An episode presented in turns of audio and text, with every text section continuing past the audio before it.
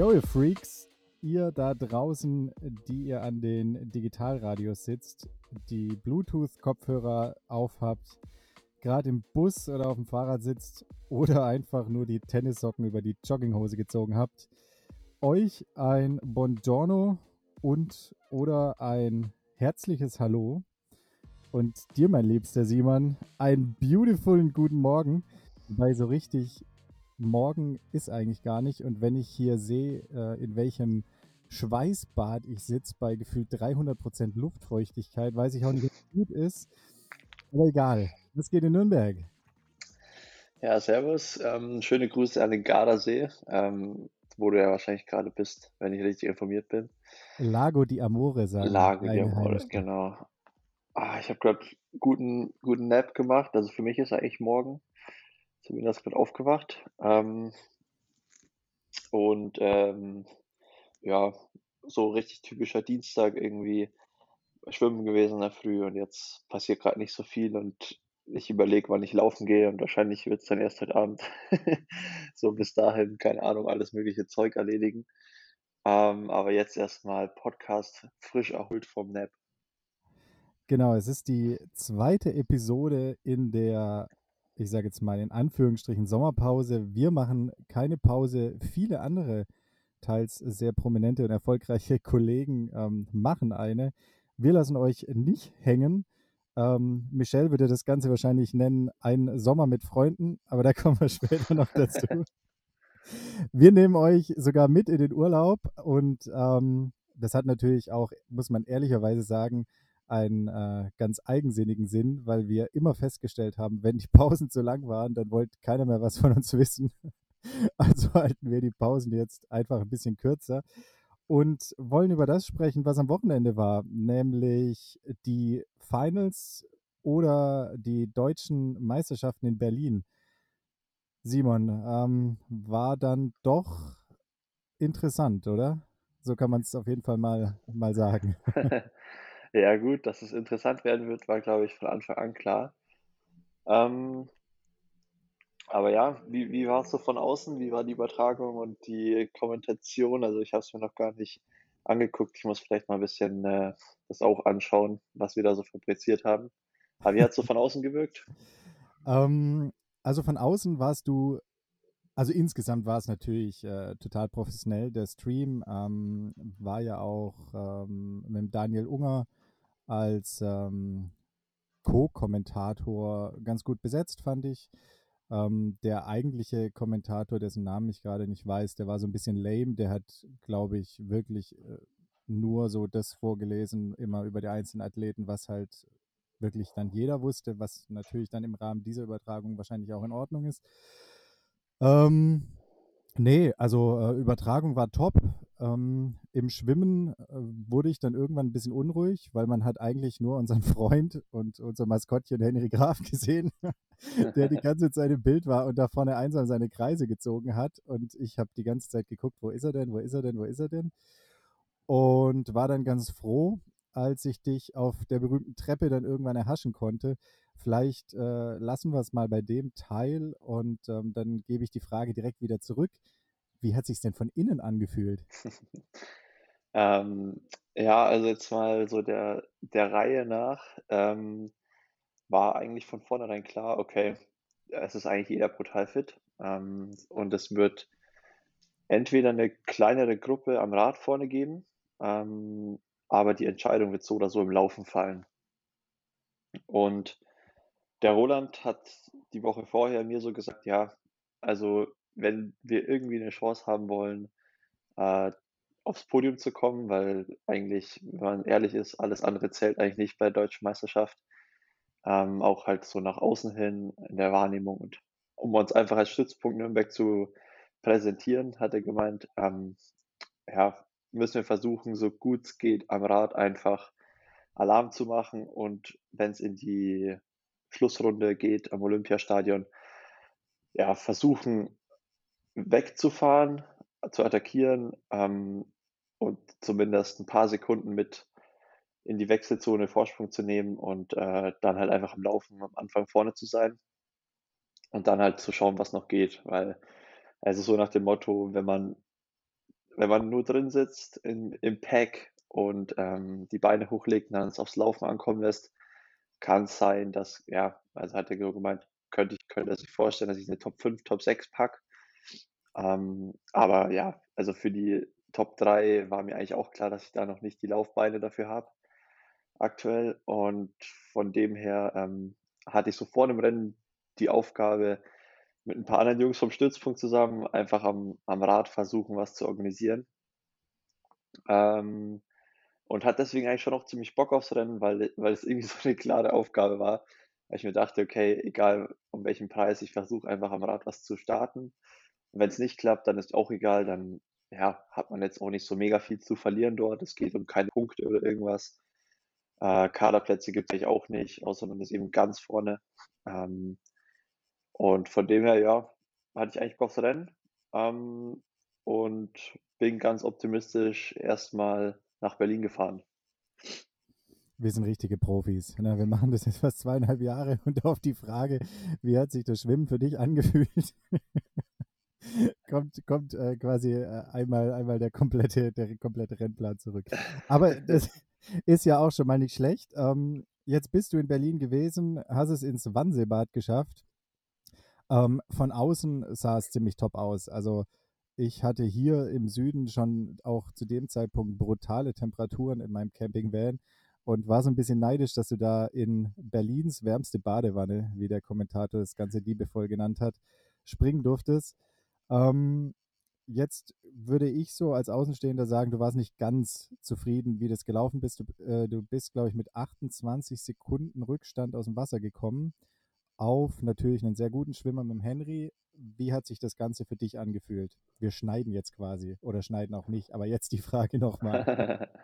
Ja, ähm, ne, also im Schwimmen war ich am am Start, äh, neben den, äh, Saarländern gestanden, weil wir vom Team ja nach Kraichgau Zweiter in der Tabelle waren. Das heißt eigentlich 'ne gute Startposition, auch wenn es in Berlin eigentlich relativ fair ist, weil der Weg zur 1. Boje dann doch relativ lang ist. Und, äh, ja, also von allen Startpositionen eigentlich gleiche Bedingungen herrschen. Wir dachten aber, ganz links ist das Wasser 'n bisschen flacher und man kann weiter la reinlaufen. Ich glaube, es war im Endeffekt dann auch irgendwie egal.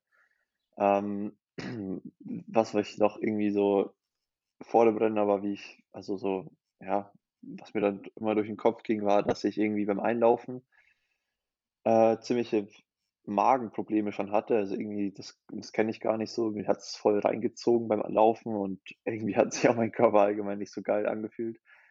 Ähm, verdrängt man ja eigentlich auch so 'n bisschen, aber ich habe sogar zum Roland auch gesagt: „Ja, Roland, ich weiß nicht, ob das was wird mit dem Radfahren.“ Äh, irgendwie hat mein Körper so überhaupt keinen Bock, heute aufzuwachen. Ähm, und dann, ähm, ja, natürlich trotzdem erst mal versucht, so Fokus zu finden, das jetzt nicht überzubewerten und, ähm, einfach sich an 'n Start zu stellen und, ja, dann einfach alles zu geben. Äh, ich habe dann aber irgendwie auch schon den Start so bisschen verschlafen. Also, es war 'nen guter Start, aber ich war jetzt nicht ganz vorne weg. Ich meine, mir liegt es ja eigentlich auch dieses Reinlaufen. Ich bin ja auch groß, ähm, kann kann relativ lang laufen, aber ich war dann nicht ganz vorne, sondern so eher in der 2. Reihe. Ähm, bin dann aber eigentlich ganz okay losgeschwommen und, äh, habe so rechts neben mir Lasse Lürs gesehen, links neben mir war so Wolle Werns, ähm, Lasse Priester, die Jungs vom Team Saar und vor mir der Jan Diener aus meinem Team, der 'n Topstart hatte. Und ich war auf jeden Fall die ganze Zeit so in 2. Reihe. Ähm, und dann habe ich auch mal nach rechts geguckt und habe halt gesehen, dass da voll der Zug geht mit Henry. Ja. Also, das wusste ich natürlich zu dem Zeitpunkt nicht, aber habe halt gesehen, dass rechts ja, dass ich da wahrscheinlich nur so in 3., 4. Reihe gewesen wäre. Also da ähm, ja, ich vermute mal, dass wir uns alle so 'n bisschen neutralisiert haben, weil bei uns halt ziemlich viele schnelle Schwimmer standen. Und beim der Henry hatte den Vorteil, dass er halt dadurch, dass Darmstadt, sage ich mal, in Kraichgau so so nicht so gut performt hat, standen die ganz rechts, ähm, also waren hinten in der Tabelle, konnten dadurch aber halt konnte er, ja, durch 'n guten Start richtig frei schwimmen und war dann halt also er schwimmt ja auch top, also er war halt echt richtig schnell. Und dadurch haben sich aber eher alle hinter ihn ihm dann so orientiert und eingeordnet und er konnte halt perfekt nach vorne schwimmen. Und bei uns war eigentlich von Anfang an so 'n bisschen Kontakt da und so 'n bisschen Bewegung im Wasser und keiner ist so richtig vorne gewesen. Ähm, und dann hat's so nach nach 200, 300 Meter ist dann so dieser rechte dieser rechte Zug ist dann so in unseren in unseren Zug so ein bisschen reingeschwommen und dann wurde es ziemlich chaotisch. Äh, und ich bin halt so in Position, ja, geschätzt 15, 16 auf die Boje gekommen. Und, ähm dann ging es eben nach links an der ersten Boje und boah, es war es war richtig übel. Also, ich glaube, so schlimm hat es mich noch nie erwischt. Ich bin, äh, komplett unter Wasser so richtig gedrückt worden. Ähm, es war auch nicht einfach nur jemand, der mich aus Versehen an der Schulter erwischt hat und hintergedrückt hat, sondern richtig so am Kopf, zack, nach unten. Einer hat so meinen Fuß festgehalten hinten und noch mal runtergezogen. Also, äh, ich bin so richtig unter die Räder gekommen und war wirklich gefühlt, ähm, Ewigkeiten unter Wasser, habe auch keine Luft mehr bekommen. Bin dann irgendwie hoch ähm, hoch wiedergekommen, äh, ich habe so einfach irgendwie nach vorne gegriffen und irgendeinen Anzug erwischt und mich da hochgezogen. Also, wahrscheinlich war es der Max, wir haben schon gequatscht, der hat schon gemeint, irgendein Penner hat ihm am Anzug gepackt. Aber ey, ich ich wäre sonst abgesoffen, also es ging einfach nicht. Es war echt krass. Und Rettungsschwimmersperre.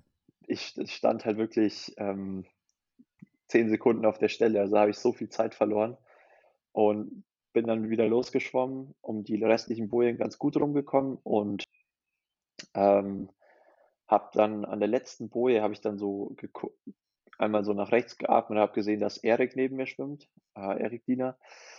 Und ich weiß ja von ihm, dass er nicht der beste Schwimmer ist und habe auch so gesehen, vor mir sind richtig viele Leute und dachte mir so, oh shit, okay, ich muss mich jetzt ich muss noch mal irgendwie versuchen vorzuschwimmen und habe es dann eigentlich auch ganz gut geschafft, noch einen guten Rhythmus zu finden und, ähm, auf jeden Fall so 10 Positionen gut zu machen. Also, hatte ich an sich hatte ich eigentlich echt gute Arme auch und ja, habe dann auch um mich herum so paar rote Anzüge vom Beschwitten gesehen, dachte mir so: „Ah, okay, kann nicht so schlecht sein.“ Ähm, aber ja, die sind halt auch nicht so gut geschwommen. Also, es war dann eher so Not gegen Elend. Und als ich halt dann aufgestanden bin, habe ich schon gesehen, okay, vorne sind schon einige vor mir aus dem Wasser und, ähm, ja, dann musste ich erst mal 'nen 'ne gute erste Wechselzone, äh, auspacken und das habe ich auch zum Glück geschafft. Also, ich glaube, ich bin mit 1 1,20 oder so ich geguckt, den schnellsten Wechsel gehabt.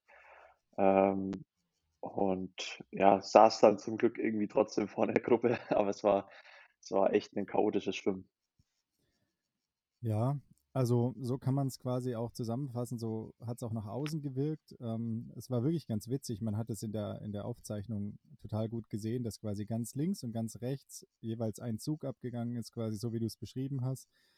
Und, ähm, und äh, als die zwei Züge dann zusammengekommen sind, war es halt wirklich so, dass Henry da schon eine Länge oder so vorne weg war. Und der hat dann quasi sein Ding gemacht bis zum Ende. Was mich noch so ein bisschen überrascht hat, ähm, ich weiß nicht, wie du das einschätzt. Ich hätte den Justus ähm, deutlich weiter vorne erwartet. Der ist irgendwie auch, ähm, glaube ich, ziemlich zeitgleich mit dir aus dem Wasser gekommen, war vielleicht fünf Meter vor dir oder sowas. Ähm, der kann doch eigentlich auch besser schwimmen, oder? Ja, ja, also Justus hat's auf jeden Fall auch erwischt, dann Tim Hellwig auch, der ist auch noch hinter mir aus dem Wasser gekommen, ähm, der auch im WTS teilweise vorne mitschwimmt. Also, Berlin ist halt immer durch dieses Reinlaufen, das ist so 'n bisschen so 'n Gepokere. Wenn du einfach 'n Top-Start erwischt, dann bist du vorne und bleibst vorne. Und wenn du allein schon im Mittelfeld eben an der Boje ankommst, sind in Berlin durch dieses Extrakontingent noch mal so 6, 7 Leute mehr am Start als normal in der Bundesliga. Und wenn halt dann einfach, ja, so also ich glaube, wir waren ungefähr 90 Athleten. Ähm, wenn dann halt so allein schon 30, 40 Athleten von gleichzeitig an der ersten Boje ankommen, äh, dann gibt's halt einfach, ja, mega die die Keilerei. Und da kann man halt gut durchkommen, aber ja, diesmal hat's mich halt auch voll erwischt. Und, äh, da verliert man halt also, ich bin wirklich da 10 Sekunden lang nicht geschwommen. Also, habe quasi von diesen 28 Sekunden, die ich auf Henry verloren habe, wahrscheinlich allein an dieser ersten Boje so 10, 15 Sekunden verloren. Ähm, und ich denke, dem Justus ging's ähnlich und Tim. Ähm, und das ist dann natürlich schon schon 'n bisschen bitter, vor allem, wenn man halt sonst die beiden schwimmen halt echt wirklich richtig gut, also haben eigentlich nie Probleme. Und so 'nen so 'n Beachstart ist halt dann einfach so 'n bisschen was was ganz anderes, was alles was das alles so 'n bisschen durcheinanderwürfelt. Und dann noch mit dem Glück eben an der ersten ersten Boje, äh, Ja, es ist Berlin auch nicht mein Lieblingswettkampf, was Schwimmen angeht. Dann kam auf jeden Fall ein richtig guter Wechsel von dir und du hattest oder wir hatten am Vorabend ja telefoniert und du hattest mir auch gesagt, dass dass der Plan ja so ein bisschen ist, ähm, mit Max und ich glaube mit Silas, ähm, äh, wegzufahren, ähm, auf'm Rad, falls es möglich ist oder zumindest das Tempo sehr hoch zu halten. Und letztlich war es ja dann so, dass direkt nach dem Wechsel der Henry erstmal alleine weg war und mein erster Gedanke war eigentlich: „Okay, das ist jetzt gar nicht so schlecht, weil das macht das Ganze ziemlich schnell.“ Ging es dir auch so oder dachtest du: „Oh, pff, so ein Scheiß, jetzt müssen wir erst mal gucken, dass wir den kriegen?“ Äh, ne, also ich habe eigentlich gar nicht mitbe ich war ja wirklich so weit hinten, äh, dass ich gar nicht mitbekommen habe, dass vorne jemand weg war. Und, äh, Henry hat jetzt auch nicht mega aufs Tempo gedrückt. Der hat eher ziemlich ja, äh, ich habe später mit ihm kurz gequatscht. Er hat gemeint, er wusste schon, er kann jetzt halt nicht alleine durchfahren. Ähm, deswegen hat er erst mal so, ja, ich würde sagen, nicht gechillt, aber halt schon ist jetzt nicht all out gefahren. Und wir sind eigentlich relativ nä schnell näher gekommen und als ich dann gesehen habe, dass dass er vorne noch allein weg war, haben wir ihn eigentlich auch schon fast gehabt. Ähm, und wir waren halt, ich wo ich mal nach hinten geguckt habe, wirklich so viele, dass es, ähm, ja, jetzt gar nicht wirklich möglich war, das Radfahren so richtig hart zu machen in der ersten Phase, weil es einfach zu viele Athleten waren. Also, es es ist jetzt auch nicht so gewesen, dass keiner gefahren ist. Also, wir sind es ist jeder mal so 'n bisschen durch die Führung gegangen und ich habe mich vorne im, ja, 1. Drittel dann aufgehalten. Ähm, und jeder ist mal so 'n bisschen gekreiselt vorne, also so 10, 12 Athleten sind gefahren. Dadurch war das Rennen dann schon auch schnell. Aber auf diesen auf diesen Zubringer, der halt 11 Kilometer lang ist, ist es kannst du's dann ziemlich schwer so richtig hart machen, weil du hinten im Windschatten einfach so locker mitrollst, weil halt überhaupt keine Kurven, äh, dabei sind und auch die Anstiege sind nicht wirklich steil, wo du halt immer vom Windschatten profitierst. Ähm, von dem her war da dann erst mal angesagt, so 'n bisschen Kräfte sparen, äh, erholen vom Wechsel und, äh, so 'n bisschen gucken, was abgeht. Also, sind ja auch 'n paar Attacken währenddessen schon gegangen, aber ich bin dann eigentlich immer noch am Anfang habe ich mich zurückgehalten und halt wirklich erst auf auf den letzten Berg, äh, und die Runde dann gewartet. Ähm, weil ja, also ich es ist halt so krass, wie viel du dir sparst, wenn du in so 'm 30-Mann-Feld hinten mitrollst. Da trittst halt höchstens 200 Watt, wenn du vorne 400 fährst. Und die meisten der der Jungs, der Favoriten und so, sind ja auch erst mal auch alle hinten gefahren. Also, vorne sind zwar 'n paar gekreiselt, aber, ähm, hinten konntest du halt einfach mega viel sparen. Ja, auf jeden Fall. Ähm, Lasse und Lasse haben richtig gechillt. Das hat das hat mich währenddessen schon richtig geärgert, ähm, weil da ja auch so 'n bisschen klar war, dass die Jungs ganz ganz gute Beine haben.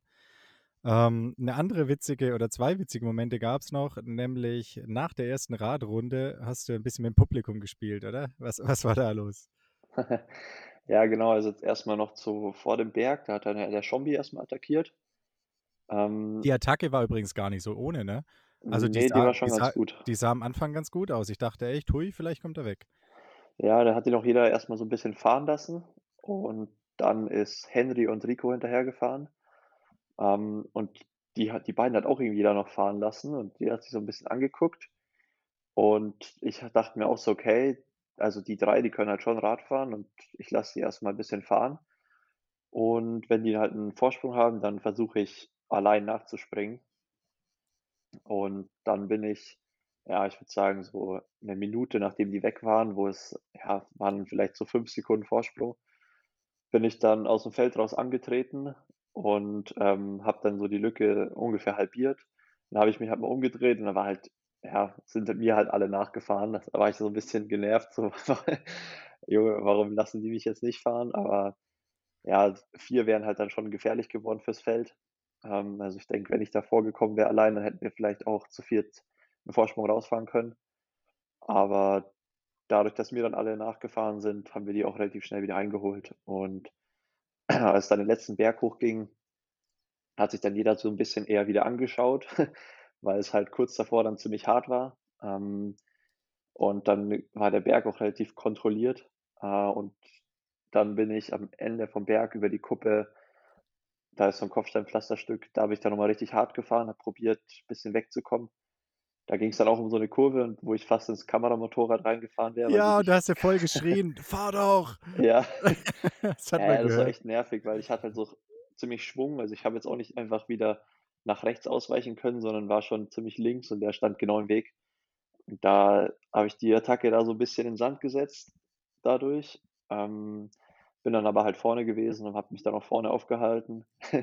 Ja, genau, dann habe ich da 'n bisschen in der Wechselzone rumge rumgeblödelt, habe dem habe dem Publikum 'n bisschen ein einheizen wollen. Das war übrigens ganz witzig, ne? Ähm, als als ihr da vorne so Gas gegeben habt aufm Rad, da, äh, sprachen die Moderatoren erst mal von den jungen Wilden. Also, Mhm. das fand ich schon irgendwie ganz nett.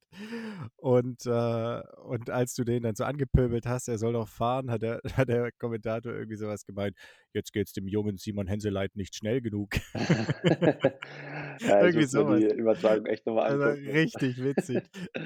Irgendwie und und der Daniel Unger meinte dann nur irgendwie so was wie: „Ja, er hat ja auch recht“ oder irgendwie, da muss er dann da muss das Motorrad schon gucken, dass da genug Platz ist oder so was, keine Ahnung. Ja. Ja, es ist leider öfter so, dass dann in so Kurven ähm, dass die Motorradfahrer da teilweise nicht genug Erfahrung haben, dass ähm, dass wir Radfahrer halt da echt schnell sind und eigentlich auch schneller als so 'n Motorrad. Äh, da musst du halt schon richtig rausbeschleunigen. Ähm, aber, äh, man muss dazu sagen, die den Rest der Runde hat er dann echt immer gut eingeschätzt und war genügend Abstand. Ja, war dann kein Problem mehr.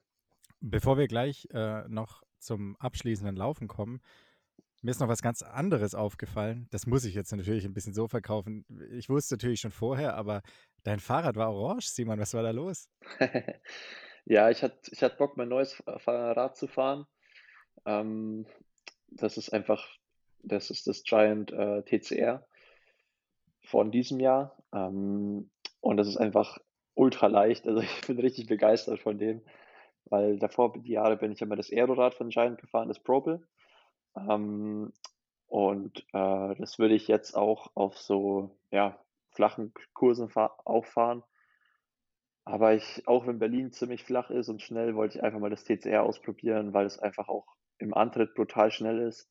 Und ich hatte irgendwie das Gefühl, ich will mal was Besonderes, was Neues ausprobieren.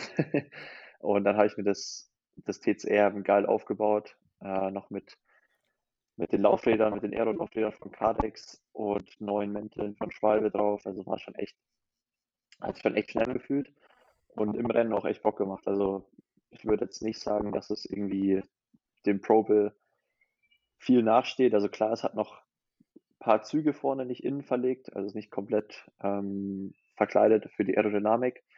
Aber dafür ist es halt deutlich leichter und fährt sich in den Antritten auch richtig gut. Also, ich denke, wenn die Kurse, ähm, kurvig sind mit vielen Antritten, dann werde ich das jetzt in Zukunft auch weiter im Wettkampf fahren. Und wenn die Strecke eher so 'n bisschen Time Trial mäßig ist, flach, dann, äh, greife ich aufs Propel zurück. Aber ist schon echt cool, dass ich so die Auswahl habe. Also, da ist es schon nice. Sah auf jeden Fall auch nice aus. Dann kommen wir zum abschließenden Laufen.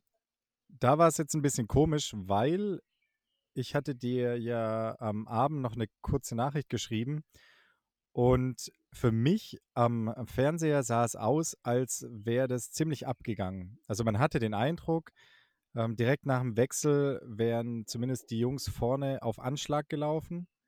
Da warst du ja zumindest die ersten paar Meter warst ja auch noch vorne in der Gruppe. Und dann hat sich diese diese kleine Gruppe vorne, ich weiß nicht, es waren so ungefähr 10 Mann, glaube ich, hat sich dann ziemlich, ziemlich schnell gelichtet. Dann hast du aber im im Nachgang direkt gemeint, ja, so schnell war's eigentlich gar nicht, sondern du hast dich einfach auch durch, ich sage jetzt mal, den den versuchten Antritt aufm Fahrrad oder vielleicht einfach auch generell, weil der Tag ähm, weil's nicht dein Tag war, hast dich nicht so gut gefühlt. Ähm, jetzt erzähl mal, war's wirklich so langsam oder was genau war da los?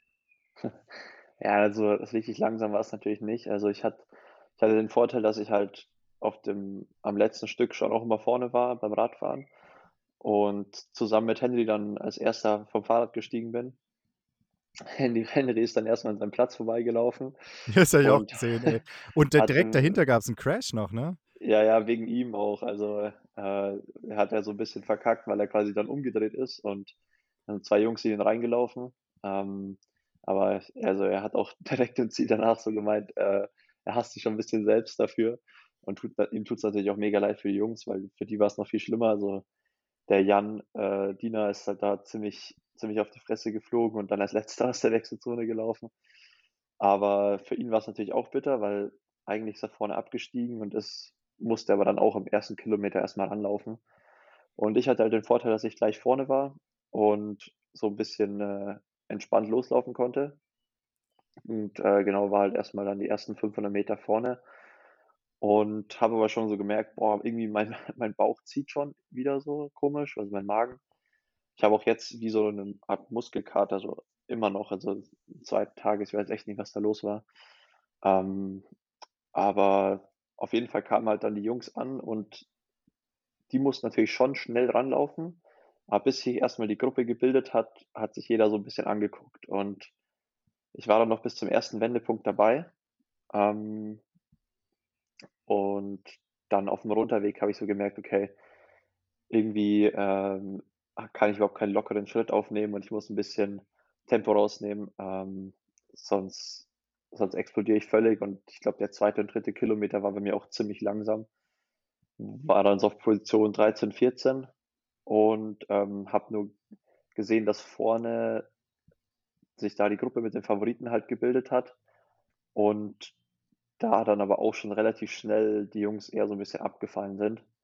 Und dann habe ich mich auch wieder gefangen, äh, bin dann noch mit Tyler und ähm, Jonas Osterholz so eine Strecke lang gelaufen äh, und habe mich dann am Ende nochmal von denen lösen können und bin dann so als, ja, als Elfter ins Ziel ähm, und hat aber eigentlich immer noch die Jungs vorne so halb im Blick, also ganz vorne, die waren, glaube ich, ungefähr eine Minute schneller als ich. Ähm, aber ich habe deswegen gesagt, das nicht ganz so schnell, weil, ja, also ich glaube, am Anfang war es schon ein bisschen taktisch und alle haben sich so ein bisschen angeguckt. Und dann hat halt der Lasse Priester versucht, das schnell zu machen, weil gegen den Laser Lures ist halt einfach am Ende mega schwer zur Zeit anzukommen, weil er so endschnell ist. Das heißt, Lasse Priesters einzige Chance ist es, den ähm, vorher loszuwerden, ähm, was aber nicht geklappt hat. Und dann hat halt Lasse Lures verdient gewonnen. Ähm, und seine gute Form bestätigt. Aber ich glaube insgesamt, also ich weiß jetzt nicht, ob es mir nur so vorkam, wie gesagt, oder ob es wirklich so war, glaube ich, hatte, hatten viele nicht den besten Tag. Also auch so Justus, äh, Tim, Tim Hellwig und denen ging es allen nicht so gut und bei denen war also der Lauf bei allen wahrscheinlich so ein, eine Stufe unter dem, was sie eigentlich zeigen können, ähm, so wie bei mir wahrscheinlich. Ähm, von dem her war es ja nicht so das allerschnellste Rennen, aber die ersten Jungs vorne waren natürlich, da will ich die Leistung jetzt nicht schlecht reden, also die waren schon fix. War auf jeden Fall ein Stück weit auch das erwartete Spektakel. Ähm, ja, es ist, ist schon krass, ne? Also, wie du sagst, jetzt sind da drei Jungs vorne, die man da schon erwarten kann. An der Stelle auch Grüße an Mika, der irgendwie noch zu mir meinte, äh, wenn, wenn Henry es schafft, irgendwie eine Woche gut zu trainieren, dann ist er ein Kandidat für Berlin.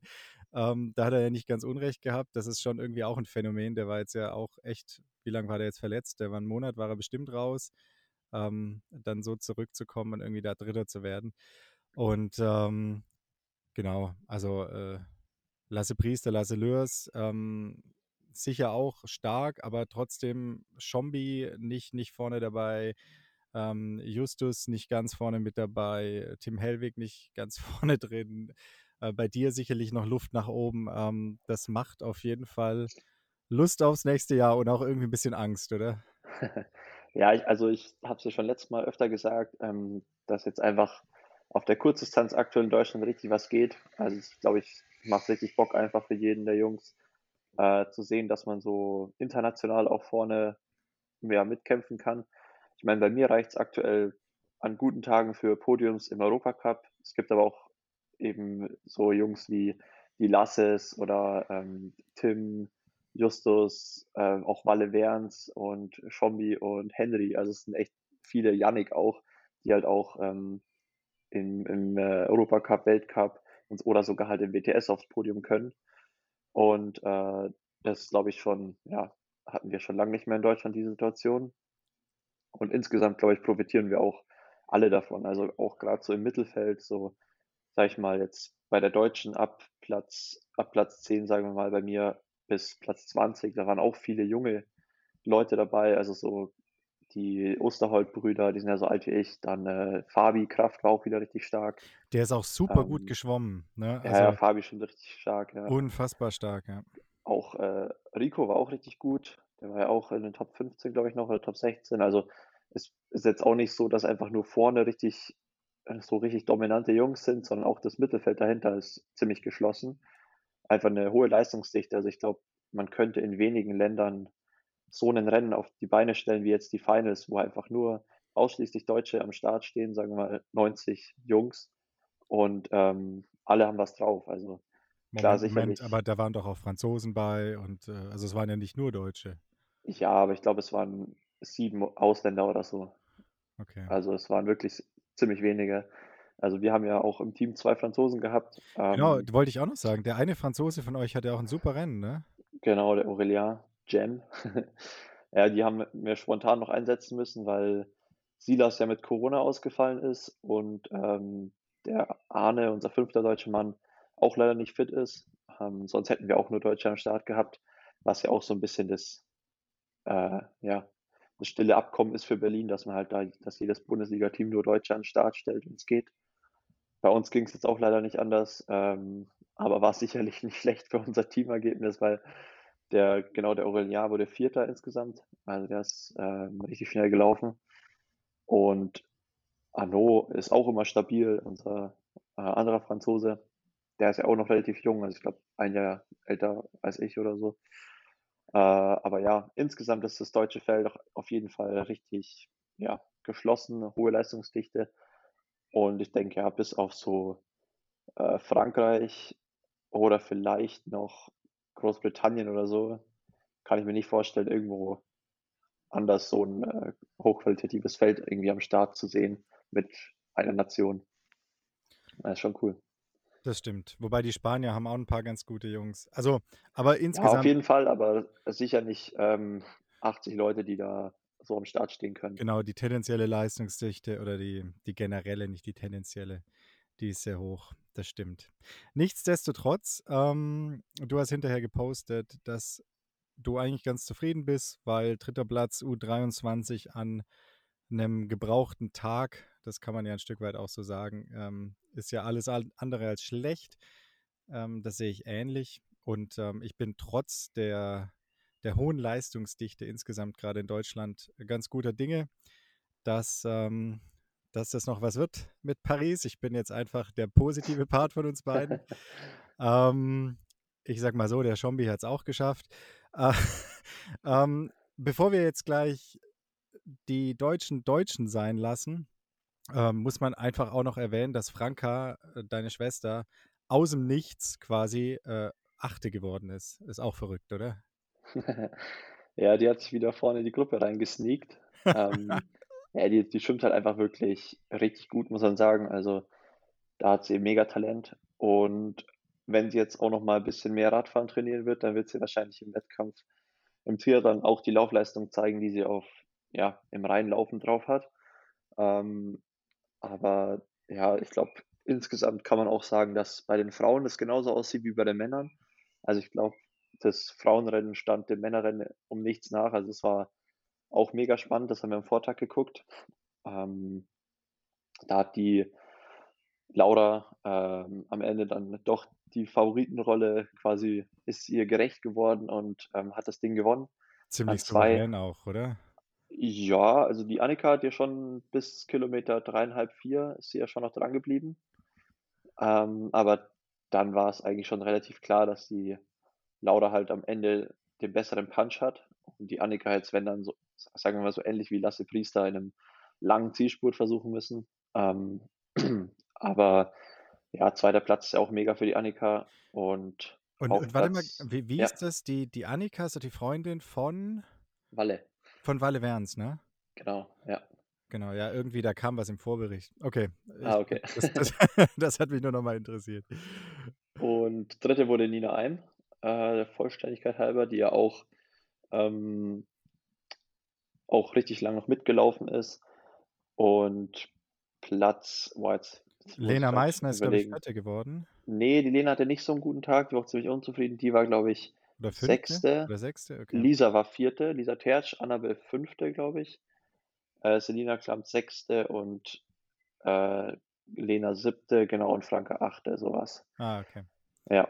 Annabelle auch nicht ganz zufrieden, oder? Annabelle auch nicht ganz zufrieden, ne. Ähm, der kommt's auch einfach eher entgegen, wenn die Rennen so ziemlich hart und schnell sind. Also, so WTS perfekt für sie, weil dann kann sie ihre Radstärke halt auch mit ausspielen und sie läuft halt immer noch echt gut auch nach harten Radfahren. Und wenn sie halt, ja, dann alleine viel machen muss und die anderen sich auch eher ausruhen können, dann, äh, hat sie auch nicht mehr die schnellsten Laufbeine so. Also, im Reinlaufen, denke ich, hat sie sich auch ziemlich gut verbessert, aber da ist halt noch so die Laura und Nina und Annika 'n bisschen schneller, also würde ich einschätzen. Ähm, aber die war ja dieses Jahr auch schon echt richtig gut im WTS und hat sich da vorne auch bewiesen. Also, ich glaube, die hat's auch gut weggesteckt, dass sie jetzt nicht ganz vorne war. Ähm, und ja, also, war auch echt 'n spannendes Rennen bei den Frauen und kann sich auf jeden Fall sehen lassen, also, nach außen hin. Ich glaube, wir haben uns gut präsentiert als als, äh, Triathlon Deutschland. Das ist doch 'n gutes Schlusswort für die Deutschen. Eine Sache, bevor wir gleich noch 'n bisschen Blödsinn quatschen, muss man auch noch ergänzen. Und zwar, ich weiß nicht, ob du den Post gesehen hast, aber der Inhalt war so ungefähr: „Falling down is an accident, staying down is a choice.“ Hast du gesehen? Ja, ja, geiler Typ, Alex Yee. Alex Yee hat's gemacht, ähm, hat das WTS-Rennen gewonnen. War also, Alex Yee ist natürlich immer 'n Kandidat. Ähm, ich habe ehrlich gesagt nur die Zusammenfassung davon gesehen, aber so richtig zu erwarten war's nicht, dass er das Ding holt, oder? Ähm, ja, also, ich habe es auch nicht so mitbekommen, weil die Startzeit halt ziemlich ungünstig war. Ich glaube, irgendwie 22:30 am Samstagabend und wir sind ja Sonntag früh gestartet. Äh, von dem her habe ich das nicht mitverfolgt. Aber ja, ich fand's auch überraschend, dass das Ergebnis dann, ähm, Alex Yee vor Hayden Wilde vor Leo Bergère war, Wobei wobei man schon sagen muss, ähm, also, Platz 2 und 3, die Jungs, dass die gut drauf sind, ist jetzt diese Saison sollte jeder gecheckt haben, oder? Ja, genau, auf jeden Fall. Aber das ist ja 'n besonderes Format gewesen. Das war ja dieser Eliminator, also, bisschen kürzer, ähm, und halt 3 Runden, das Gleiche, was ich in Kitzbühel gemacht habe. Ja, genau. Und ich fand's deswegen krass, weil das Ergebnis so hättest du halt einfach auch direkt in jedem anderen Format erwarten können, also, Sprint oder olympische Distanz. Und, ähm, ich dachte mir halt so: „Okay, vielleicht kann so 'nen Dorian Corny, der halt bisschen schnellkräftiger ist auf so kurze Strecken oder halt irgend 'nen Überraschungs ja, ähm, Überraschungsstar, würde ich schon sagen. Halt irgendjemand, der so 'n bisschen 'nen äh, 'n guten Tag hat und auf die kurzen Distanzen, äh, halt überraschen kann, sich da vorne aufs Podium sneaken. Aber dass es halt dann trotzdem die Favoriten eigentlich sozusagen gemacht haben und da ganz egal im Format, ähm, ja, ihre Klasse bewiesen haben, zeigt, glaube ich, wie stark die zurzeit einfach sind. Dass auch 'n Vincent Luis da grad keine Chance hat gegen die 3 Jungs. Ähm, und dem Hayden Wilde ist ja sogar noch irgendwie die Kette runter und der ist dann noch mal 'ne Lücke zugefahren am Rad. Also, der Kerl ist echt der ist schon faszinierend. Ähm, Ja, also, als aber ich das gesehen habe, ähm, musste ich auch ehrlich gesagt 'n bisschen an das denken, was du im im letzten Podcast gesagt hattest. Das fand ich schon auch 'n bisschen 'n bisschen surreal. Also, dass du quasi auf der äh, oder bei dem Leistungsniveau, bei der Leistungsdichte, dass dir da die Kette runtergeht, du mal eben die Kette wieder drauf machst, die Lücke wieder zufährst und das Ding am Ende fast noch gewinnst. Also, das ist schon brutal. Ja, auf Also jeden Fall. Also, ist echt krass. Also, er hat ja irgendwie auch 'n Post gemacht, so, ähm, in den ersten 2 Etappen hat er sich gut gefühlt und war ready für seinen Move in der 3. Etappe und dann, ähm, ist ihm ja leider die Kette runter und sein Move war dann wieder ranzufahren so. Und ich dachte mir nur so: „Okay, krass“, weil alle anderen waren halt wahrscheinlich schon Am in den Anschlag. ersten 2 Die waren alle in den ersten Anschlag. 2 Rennen schon am Anschlag. Also, ich meine, ich ich kann mir ja das schon vorstellen, so wie es in in Kitzbühel bei mir war. Da war ich ja auch so 'n bisschen in der Favoritenrolle. Also, klar, jetzt ich will mich jetzt nicht mit Hayden Wilde vergleichen, aber das WTS-Niveau ist ja allgemein schon auch höher als das Europacup-Niveau. Von dem her kann man's vielleicht schon 'n bisschen vergleichen. Und ich war ja in den ersten 2 Rennen habe ich mich ja jetzt auch nicht voll zurückhalten können und mir so gedacht: „Boah, jetzt sind die ersten 2 Rennen hier vorbei, jetzt geht's endlich mal richtig zur Sache“, sondern da war das Tempo ja schon auch hoch. Und wenn du halt dann im WTS dir so denkst, auf dem Niveau: ja, okay, jetzt äh, hier Runde 1, 2 abgehakt, jetzt geht's mal richtig los. Da, das finde ich schon irgendwie ziemlich krass, ähm, dass er halt dann noch vorhatte, da in der dritten Etappe irgendwie, also im vierten Rennen in zwei Tagen so, da nochmal voll zu attackieren und allein wegzufahren. Also ja, mehr, mehr sage ich dazu nicht, aber Es gilt die. Unschuldsvermutung. Genau. aber, aber es ist krass. Das, ähm, das äh, sehe ich genauso. Ja. Genau. Ähm, um unser kleines zweites Urlaubsspecial so ein bisschen abzurunden, ich wollte dich noch fragen, weißt du, an welchem Campingplatz ihr immer wart? Hier unten am Lago di Amore. Äh, wir waren immer hi- hinter Arco ähm, bei dem Camping Zoo. Ist Ah, noch, okay. da An dem bin ich Pool vorbeigekommen. dabei. Okay, okay. Ähm, und vorne, das ist ja immer relativ voll am Gardasee. Äh, Ja, und ja. hinten ist so ein bisschen ruhiger und, abge und im Schatten. Aber direkt in Arco an einem Campingplatz am Fluss, ich weiß gar nicht, wie der heißt, da waren wir auch öfter. Okay. Also generell ist gerade ganz schön viel los. Äh, hätte ich nicht erwartet, weil ja keine Ferienzeit ist. Ähm, aber sind natürlich die üblichen Verdächtigen hier, nämlich Holländer, Rentner und äh, Familien mit kleinen Kindern, bei denen noch keine Schulpflicht herrscht. Ähm, was so ein bisschen enttäuschend ist, finde ich, ist, dass ähm, ich war jetzt ja erst quasi in, in Österreich, dann in Südtirol, was zwar schon zu Italien gehört, aber doch sich anders anfühlt. Und jetzt eben, ich glaube, offiziell ist der Gardasee auch noch in Südtirol, da bin ich mir gar nicht so sicher. Aber man, die Klopapiergrenze ist verschwommen. Hier gibt es kein Klopapier mehr auf den Toiletten. Also, Okay. da da gibt es echt irgendwo ist die Grenze und dann ist man zu weit im Süden. Und dann ist ja echt so ein Campingplatz im Süden, muss man sein Klopapier mal selber mitbringen. Ja, ja, stimmt. Und, und das ist total geil, weil äh, ich war jetzt noch vor kurzem äh, irgendwie da am Hochjoch ähm, und äh, ein bisschen wandern und da war noch alles sehr, sehr österreichisch. Und jetzt so 150 Kilometer weiter südlich gibt es einfach kein Klopapier mehr. Das ist einfach, ist weg. Einfach nicht mehr da.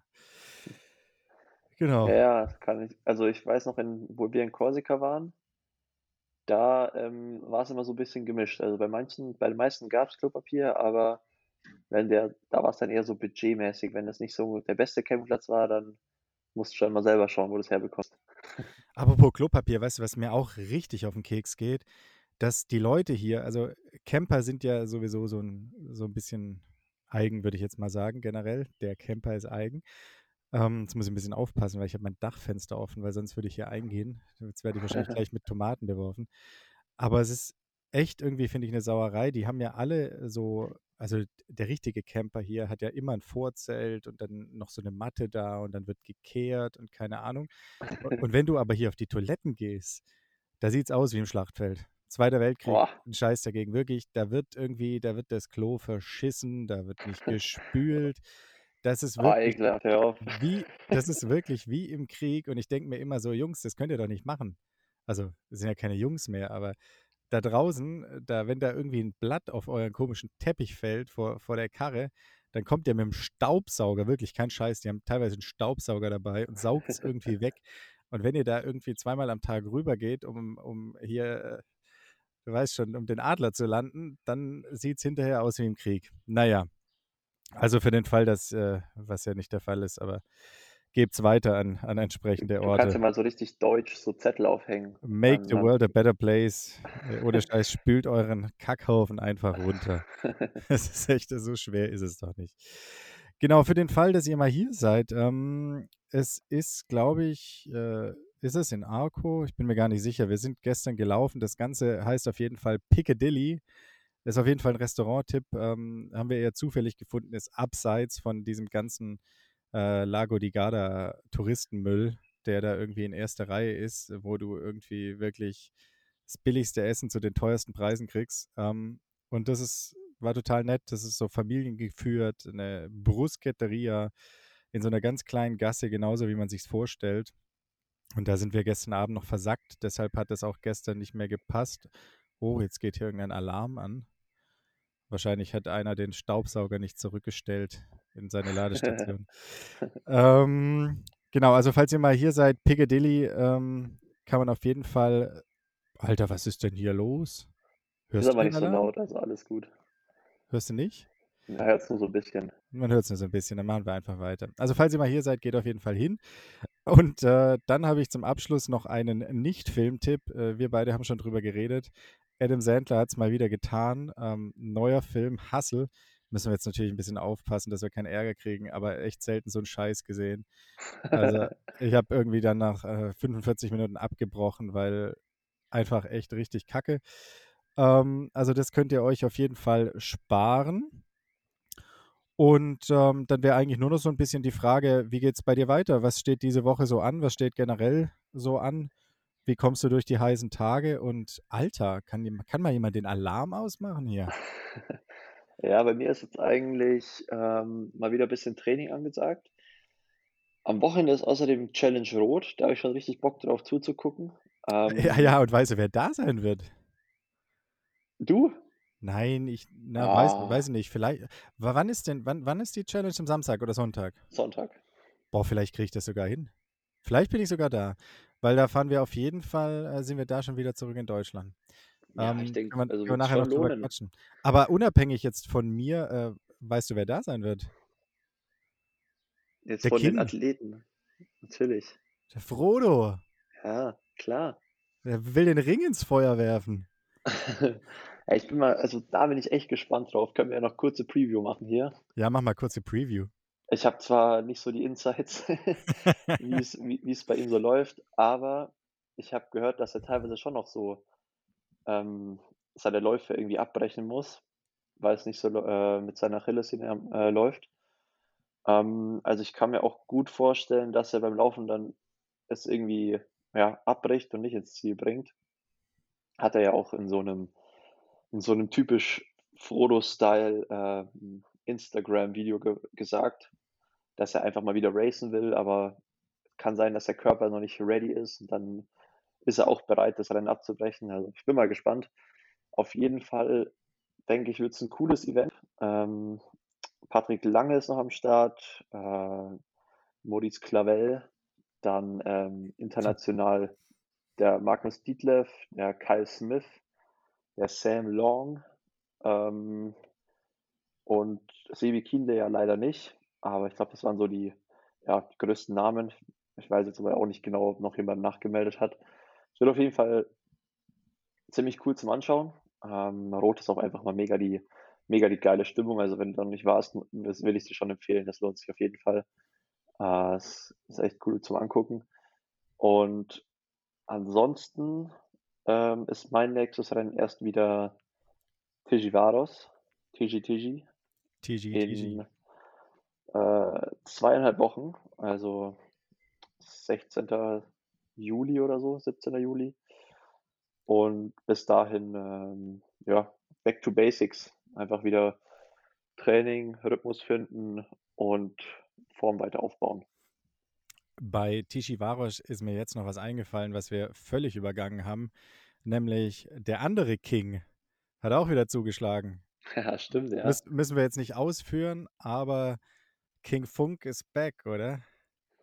Ja, auf jeden Fall auch äh, Top-Leistung gewesen. Ähm, hat den Sam Long hier in Europa in seine Schranken gewiesen. Schön also sehr, sehr gut äh, im Schwimmen schon Lücke aufgegangen, am Rad sogar weiter ausgebaut und im Laufen verwaltet, würde ich mal sagen. Ähm, Boah, aber ohne Scheiß, kann dir mal jemand sagen, dass er die Socken wenigstens, wenigstens beim Zielfoto auszieht oder so? Ich finde das ganz schlimm. Das sieht immer, aus wie, sieht immer aus wie so ein Hobbyfußballer. Ja, der hat so, der hat so Unterkniestrümpfe. Weißt du, so Ach so, so ja, ja. Dinger. Das sieht immer echt aus wie einer, der gerade zum Hobbykick geht. Sonntag, Sonntagmittag um zwei, gerade noch einen Kasten Bier hinten ins Auto geladen. Ja, die sind halt einfach aerodynamisch so schnell anscheinend. Echt macht äh, das, ich kann mir das nicht vorstellen. Also ich kann mir voll vorstellen, dass das natürlich angenehm zu tragen ist, ne? Das so ein nee, das ist vor allem wegen Aerodynamik. Also es bringt am Rad sau viel. Krass. Naja, das ist, man sagt ja allgemein, Stoff ist schneller als Haut. Ähm, und ich glaube, solange die, ich glaube, die meisten, also er hat auch schon gemeint, er wird am liebsten haben, dass es verboten ist, dass es keiner mehr anzieht.